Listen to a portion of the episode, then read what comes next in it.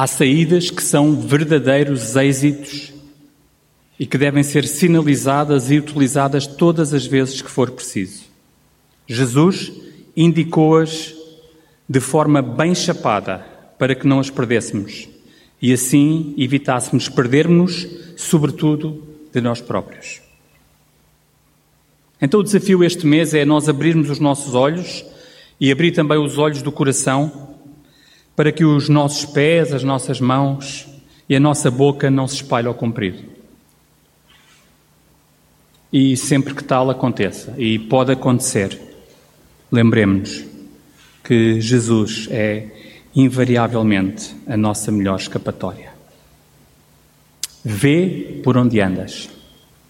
Vê por onde andas. Esta tarde queremos aprender de Jesus, porque é que esta é uma informação tão importante, um conselho tão importante, um, uma, uma indicação tão importante para cada um de nós.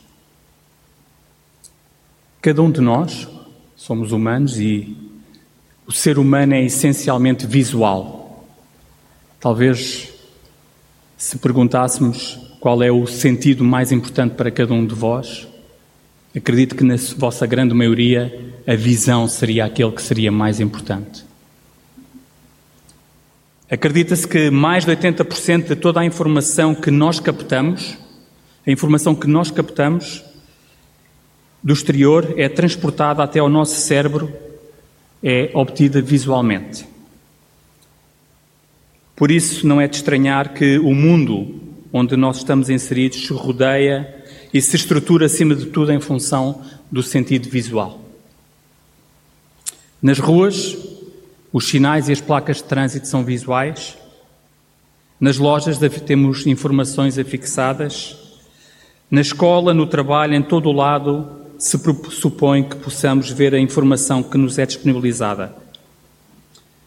Mais ainda, os mídias e as redes sociais são especialistas em transmitir esta informação de forma visualmente atrativa.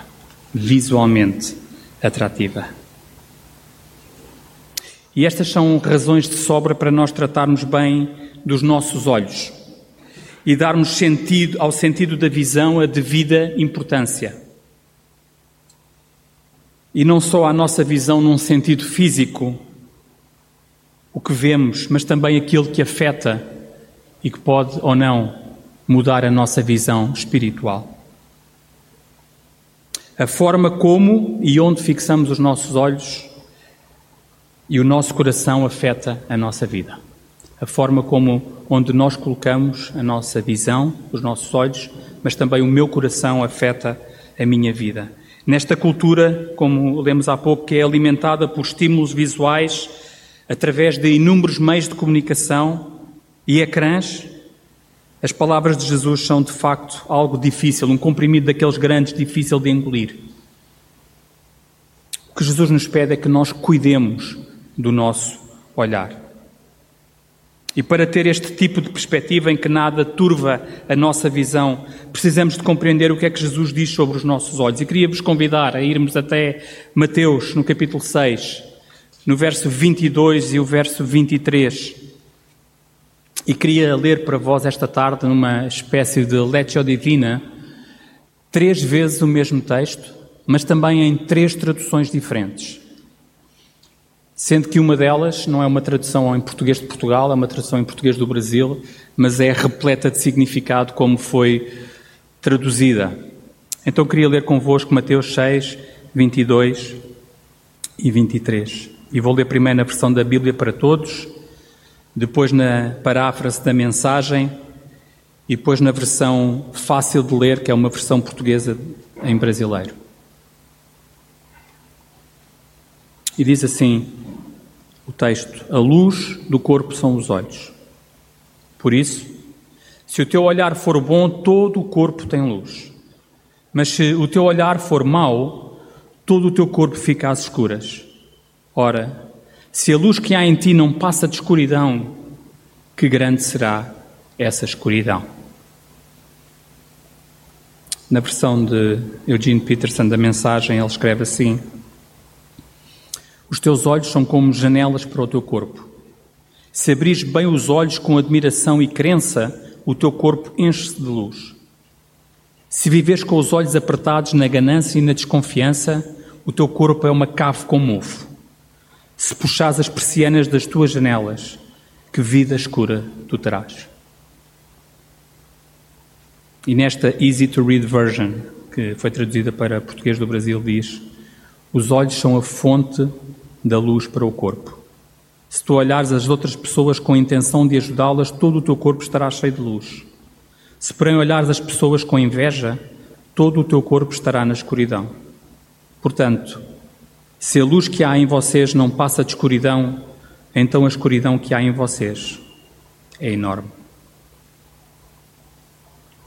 O local onde eu fixo os meus olhos e o meu coração afeta a minha vida. Quando Jesus fala de olhos bons neste texto, ele usa uma palavra que na verdade não é muito fácil de traduzir. Uh, tem vários significados. Ele fala de saudável, indiviso, generoso, ou então aqui o olho bom representa e é traduzido como foco, teres um único foco, focares em alguma coisa. Jesus diz que o olho é a lâmpada do corpo e nós percebemos claramente isto não é literal porque o olho não deixa entrar luz no corpo. No entanto, quase tudo o que nós fazemos, que o nosso corpo faz, depende da nossa capacidade de ver. O olho ilumina o que o corpo faz. Queria-vos propor um pequeno exercício. Gostava que fechassem os olhos. Eu sei que é difícil nesta tarde de calor, mas queria que imaginassem que estão deitados na vossa cama à meia da noite e que estão cheios de sede. E quer que mentalmente, sem acenderem a luz da vossa mesa de cabeceira ou do vosso quarto, consigam ir até à cozinha e voltar sem acenderem a luz.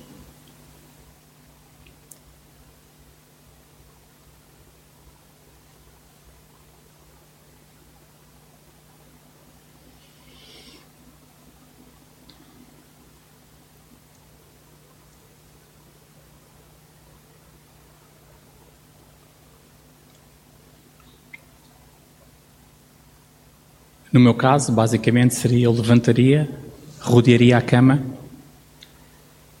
abriria a porta do quarto, viraria à esquerda, andava cinco, seis passos, virava à direita, entraria na cozinha, mais dois ou três passos, abriria o armário, tirava um copo, abriria a água, bebia a água e faria o mesmo caminho inverso, tranquilamente, sem nunca ter que abrir a luz ou acender a luz.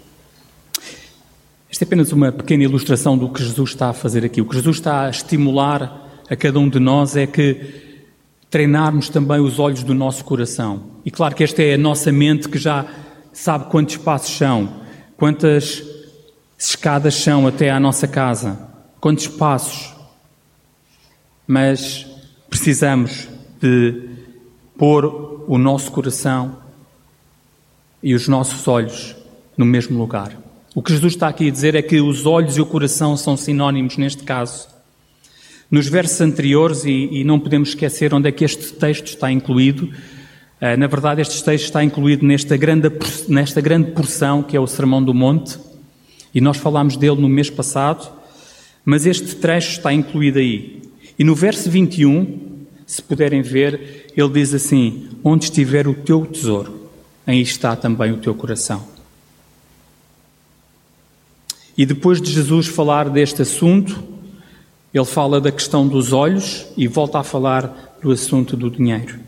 E neste texto, Jesus deseja que percebamos a importância de ter olhos sãos e saudáveis. Tal como o nosso olho físico afeta todo o nosso corpo. E se é verdade eu tirar os óculos, eu vou-vos conseguir ver, mas eu já não consegui ver as letras que estão aqui. Vai ficar tudo nebulado. Então, Jesus relembra-nos que onde é que nós temos que pôr os nossos olhos e o nosso coração, o nosso foco, porque isso, queridos, afeta toda a nossa vida. A nossa mente determina a direção da nossa vida. Aquilo em que nos concentramos é a nossa prioridade.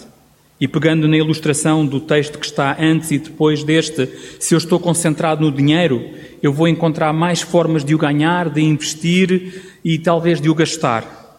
Mas se eu estou concentrado em ser um atleta, como nós temos alguns na nossa comunidade, eu vou treinar mais e mais e mais e vou praticar mais e vou ser o melhor no meu desporto.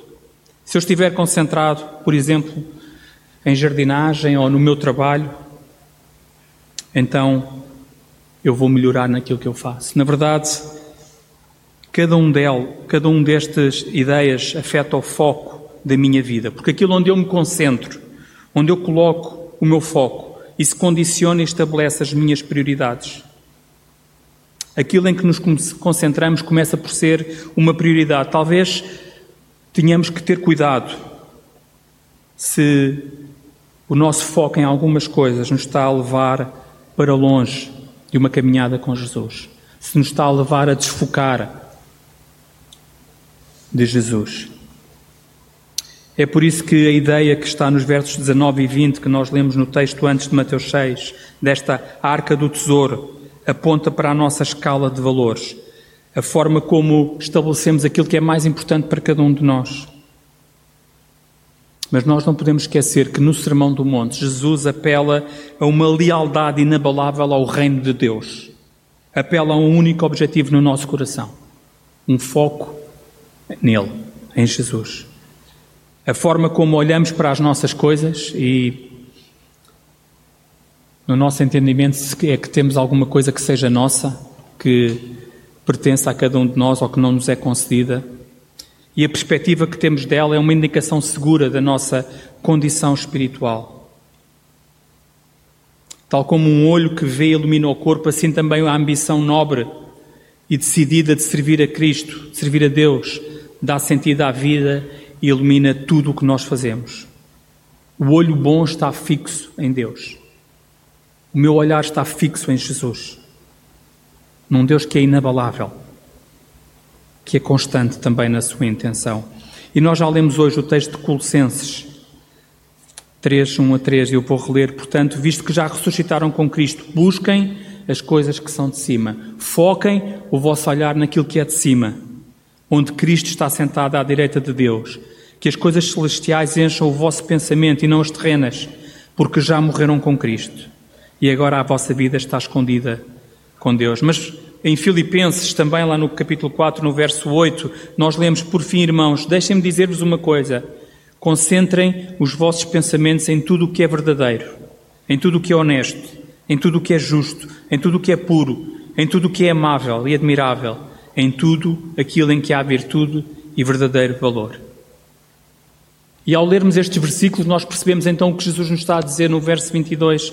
Se os teus olhos forem bons, se tu focares o teu olhar naquilo que é bom em Jesus, então todo o teu corpo vai ser bom e estará cheio de luz. Na, numa outra tradução, na nova tradução viva, diz: Um olho puro deixa entrar a luz do sol na alma. E se nós tomarmos esta luz como a, a verdade revelada como pureza, então alguém cujo olhar está fixo em Deus caracterizar-se-á por uma compreensão máxima da verdade revelada e por um comportamento puro. Salmo 1,8 diz: Os preceitos do Senhor são retos e alegram o coração. O mandamento do Senhor é puro e ilumia os olhos. Esta luz que onde nós focamos, permite-nos cumprir aquilo que Jesus lá em Mateus 5,14 nos pede. Ele diz: Vocês são a luz do mundo. Vocês são a luz do mundo. É tudo uma questão de visão. A visão física permite-nos ver o que estamos a fazer e para onde vamos. Mas a visão espiritual, e se a nossa perspectiva espiritual estiver corretamente ajustada, então nós caminharemos na direção de Jesus olhando para Cristo, cantámos há bocado, o autor e o consumador da nossa fé. Se tudo o que está dentro de nós for reduzido ao único tesouro que é Cristo e o seu reinado, então nós temos uma perspectiva correta de todas as coisas. então os nossos olhos são bons.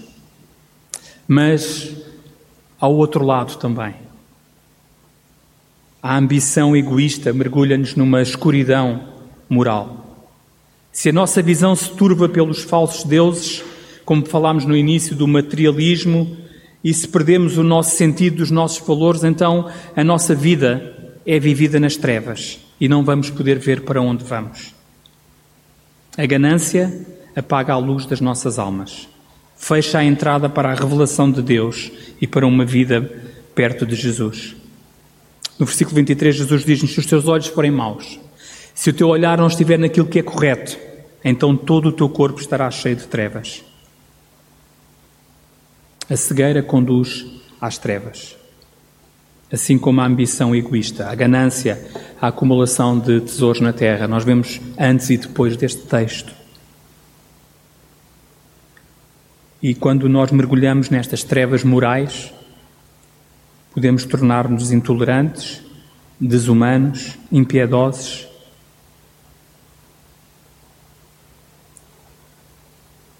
E claramente não num caminho direto para Jesus. Há um filme muito antigo de 1996 do Michael Douglas que é sobre Wall Street e ele faz lá uma pergunta no meio do filme, no meio de uma discussão. Alguém lhe pergunta: quanto é que é suficiente? Quanto é que é suficiente tu teres? E ele diz: nunca nada é suficiente. Então, se nós caminharmos sem Jesus, mesmo aquilo que temos nunca é suficiente, nunca estaremos contentes e satisfeitos com aquilo perdão, que temos. Em Eclesiastes 2.10 está escrito assim: Não renunciei a nada daquilo que me agradava, mas deixei de saborear, nem deixei de saborear nenhum prazer. Estou contente com tudo o que passei e esta é a recompensa que me ficou. E no versículo, capítulo 1, no verso 8, diz: Todas as coisas nos enfadam tanto que não há palavras que cheguem para explicar. Ninguém se satisfaz com aquilo que os seus olhos veem, nem com aquilo que os seus ouvidos ouvem. A ganância não é boa, não é correta, não é apenas sobre ter, é possuir pelo simples fato de possuir. E Jesus diz-nos que isso nos leva a uma escuridão moral, a um caminho que não é o caminho da luz. Nas leituras que eu fui fazendo e na pesquisa que eu fui fazendo, uh, a determinado momento, numa das pesquisas, apareceu uh, uma imagem do inferno de Dante.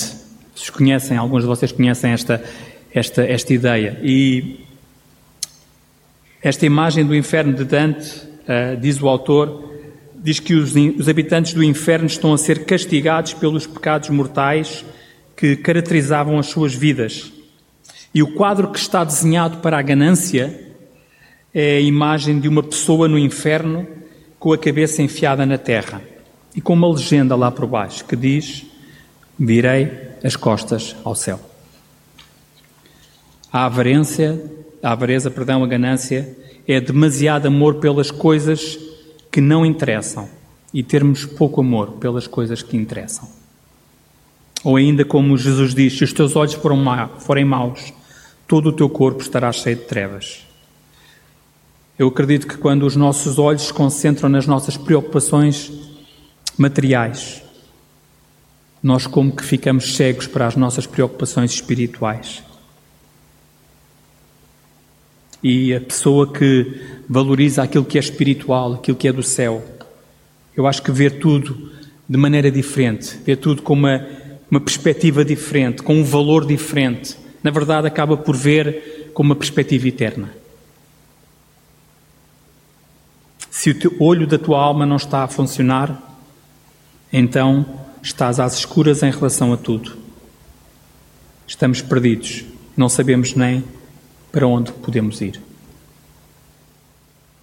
Se onde deveria haver luz há apenas escuridão, isso significa que há desafios dentro do nosso coração, no centro da nossa vida, há falta de visão. Então precisamos de deixar que a luz de Jesus nos ilumine, concentrarmos naquilo que é verdadeiro, Jesus Cristo e o seu reino. Então, precisamos de olhar com o olhar de Jesus, ver por onde queremos andar. E percebendo um pouco do que Jesus está a dizer sobre a perspectiva do olhar que ele está a usar aqui no texto, precisamos de perceber onde é que nós temos colocado o nosso olhar, onde é que eu tenho colocado o meu olhar. E o ideal seria não colocar em lado nenhum. Mas a verdade é que nós vivemos no mundo, vivemos no nosso dia a dia e vemos o mundo. E vemos aquilo que é feio, que é sujo, aquilo que está no processo de mudar, mas também vemos aquilo que é bom. Segundo a Coríntios 4:18 diz: "Não fixamos a nossa atenção nas coisas que estão à vista, mas naquelas que ainda não se veem, pois o que se vê é passageiro, mas o que ainda não se vê é eterno." Então a Bíblia encoraja-nos a olhar para além do imediato, para além do que nós vemos aqui, na verdade, Hebreus 12, 2 diz: Tenhamos os olhos postos em Jesus, de quem a nossa fé depende inteiramente. Por isso, nós temos, para termos uma melhor visão espiritual, temos de verificar as nossas preocupações, as nossas atitudes. Isto porque as preocupações materializam-se depois em atitudes e essas atitudes em consequências. Quais é que são as coisas que estão à nossa vista? Um livro que temos estado a ler no grupo de homens, que é o livro do Pete Casero, A Espiritualidade Emocionalmente Saudável, e a determinado ponto do livro ele cita um outro autor, o Os Guinness, e ele diz assim: devido à combinação de capitalismo, tecnologia e comunicação moderna, a mais eficiente civilização de todos os tempos foi formada. Vivemos numa cultura global. Esta cultura ameaçam-nos engolir nestes dias. E os valores desta cultura do século XXI gritam para nós de computadores, de telemóveis, de outdoors, da TV, da música, das escolas, dos jornais, das revistas, de quase tudo aquilo onde nós possamos colocar a nossa vida, a nossa vista, perdão. E ele cita alguns itens do que esta cultura nos diz, para nós repousarmos os olhos. A felicidade está em acumular coisas. Deves obter tudo o que puderes por ti mesmo, o mais rápido conseguires. A segurança está em dinheiro, poder, status e boa saúde. Acima de tudo, deves buscar todo o prazer, a conveniência e o conforto quando puderes. Deus é irrelevante para a vida diária. O cristianismo é apenas uma das muitas espiritualidades alternativas. Não existem verdades morais absolutas. O que vale é a verdade, a tua própria verdade. Tu não és responsável por ninguém, a não ser por ti mesmo. Tudo o que existe é vida na Terra. Então, onde é que nós temos repousado os nossos olhos? Onde é que temos olhado e o que é que tem impactado a nossa vida? É que quando olhamos, nós somos expostos aquilo que nós vemos. O texto diz-nos: se os teus olhos forem maus, todo o teu corpo estará cheio de trevas. Paulo escreve a determinado momento na carta aos Romanos, uh, ele fala acerca dos seus próprios monstros indomáveis, dos monstros indomáveis dentro de si, as forças aparentemente incontroláveis da sua natureza pecaminosa. Lá em Romanos 7, nós lemos do verso 21 ao 24: Desse modo eu descubro que esta lei em mim, quando quero fazer o bem, o mal está presente em mim. Porque no que diz respeito ao homem interior, tenho prazer na lei de Deus, mas vejo nos meus membros do meu corpo outra lei, guerreando contra a lei da minha mente e fazendo-me escravo da lei do pecado que está nos membros do meu corpo. Desgraçado homem que eu sou. Quem é que me livrará do corpo desta morte? E precisamos de parar também e de olhar também para dentro de nós e perceber quais são os monstros que nós precisamos de identificar, acolher e dialogar com eles. Ao vivermos na dependência de Deus, ao contrário de uma suposta autossuficiência, quando vivemos em dependência de Deus, isso é sinal da nossa maturidade. quando nos apercebemos de que tudo o que nós temos é graça. Nós vivemos na graça e dependemos da graça.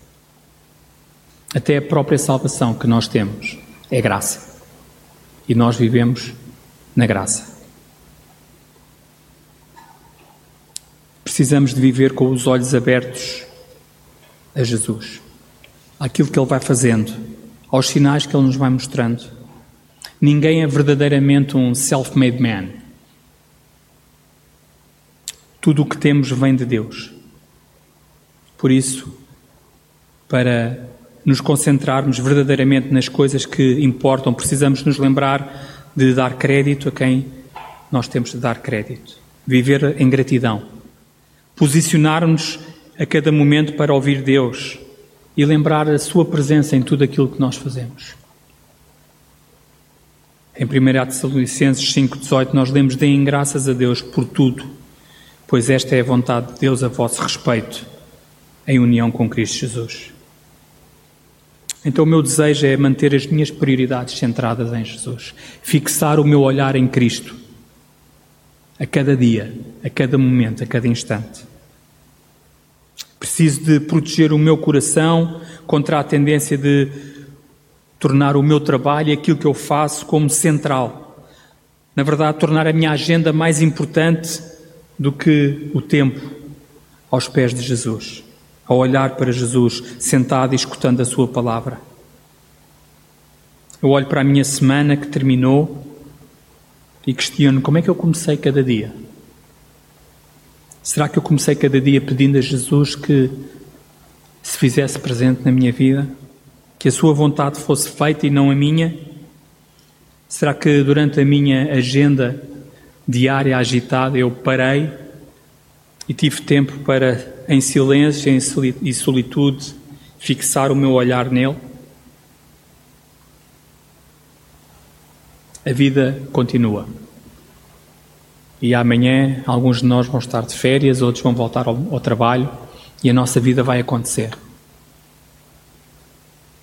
Mas Jesus recorda-nos as prioridades quando diz: Onde estiver a vossa riqueza, aí estará o vosso coração. E lá em Mateus 6,33 ele diz: Procurem primeiro o reino de Deus e a sua vontade, e tudo isso vos será dado.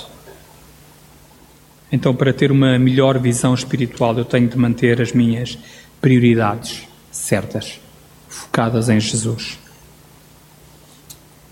Quando se tem uma grande visão, vê-se para além do que está à nossa frente, vê-se para além do imediato vemos a longo prazo. Na verdade, até mesmo olhamos para a eternidade. E às vezes as circunstâncias que estamos a viver hoje, quando colocadas à luz da eternidade, fazem sentido.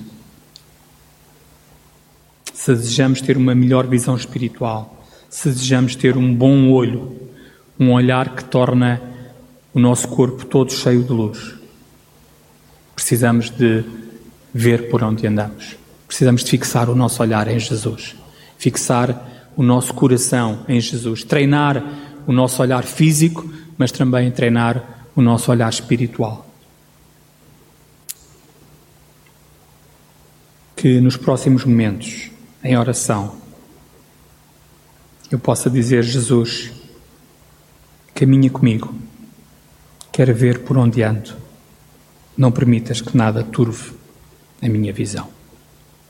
Amém.